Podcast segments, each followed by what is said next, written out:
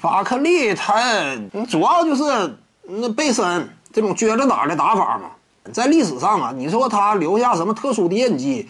呃，就是低位一顿做打，或者说一直背身，他这种这个呃靠着臀部发力呢往后坐，呃怼到篮下之后，凭借力量啊底盘扎实，再加上他对于重心的把握呢，呃很精妙，使得对方呢很难对他予以封盖，节奏好。你这样一来呢，整体终结能力也挺强的。进攻端这块打出了属于自己独树一帜的这样一种风格。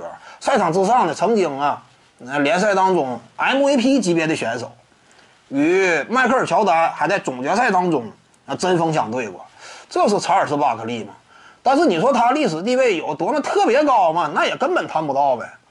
你之后去了某支球队，抱大腿，不也没拿到总冠军吗？你像他。嗯，曾经呢，当解说的时候也是嘲讽这个嘲讽那个，当年也嘲讽勒布朗詹姆斯嘛，什么这个为了冠军去其他球队，你当初不也干这事儿吗？对不对？所以现在基本上巴克利呢，这茬不怎么太提了，因为他之前不也是吗？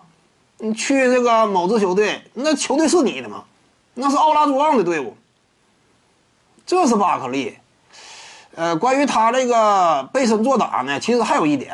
现在有些球迷啊，一谈到查尔斯巴克利呢，就认为啊，你像比如说目前联盟当中已经实行的背身五秒规则啊，是巴克利，因为他总撅着打，使得呢采取的这样一种针对性的限制措施。其实不是因为他，他可能说是一个由头。之前这么打呢，呃，联盟当中啊挺有效果的。但主要呢，就是这种这个规则呀，不是因为他出台的。因为巴克利有什么说什么，他就算说一一顿低位做打呀，他这种能力也不至于说影响到联盟的平衡。你记住啊，一般来说规则要是改的话，除非说你这个杀招啊已经影响到比赛的平衡性了，你往那一站，这个比赛不好看了，没法打了，严重影响平衡性。你比如说当年威尔特张伯伦往篮下一站就是吊中锋，球往对方。呃，篮板附近一抛，张伯伦一伸手能摘下来，其他人够不着。呃，转再转一手呢，直接往篮筐里放了。这是他打法吗？那你这影响平衡了，怎么样？怎么办呢？那就得进行规则的改变呗。你沙克奥尼尔也是类似的道理。但你像巴克利呢，他就没达到说破坏比赛平衡程度这种级别。所以呢，不是因为他改的规则，是因为谁改的？因为这个杰克逊，就之前勇士队主主主教练。斯蒂芬库里跟他产生过矛盾，MVP 投票啊啊投这个占了一脚大胡子。这马克杰克逊为什么？因为马克杰克逊把这个规则给改了呢？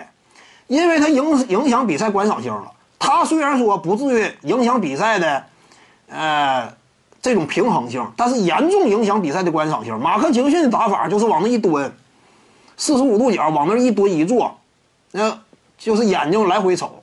一直在那背身持球，眼睛来回瞅，整个比赛停滞了，就看着队友来回跑位。他那个保持那个姿势呢，一整就是十五六秒，二十四秒的进攻时间，光看他在那原地撅着屁股了。你这样呢，他影响比赛观赏性了，对于观赏性是个伤害。你不能让比赛这么停滞啊，比赛得跑起来打呀。所以最终呢，整了一个五秒规则，跟这个息息相关。因为你也很难讲说马克杰克逊他那点实力影响了比赛的平衡性啊。谈不到，主要是影响观赏性。各位观众要是有兴趣呢，可以搜索徐静宇微信公众号，咱们一块儿聊体育。中南体育独到见解就是语说体育，欢迎各位光临指导。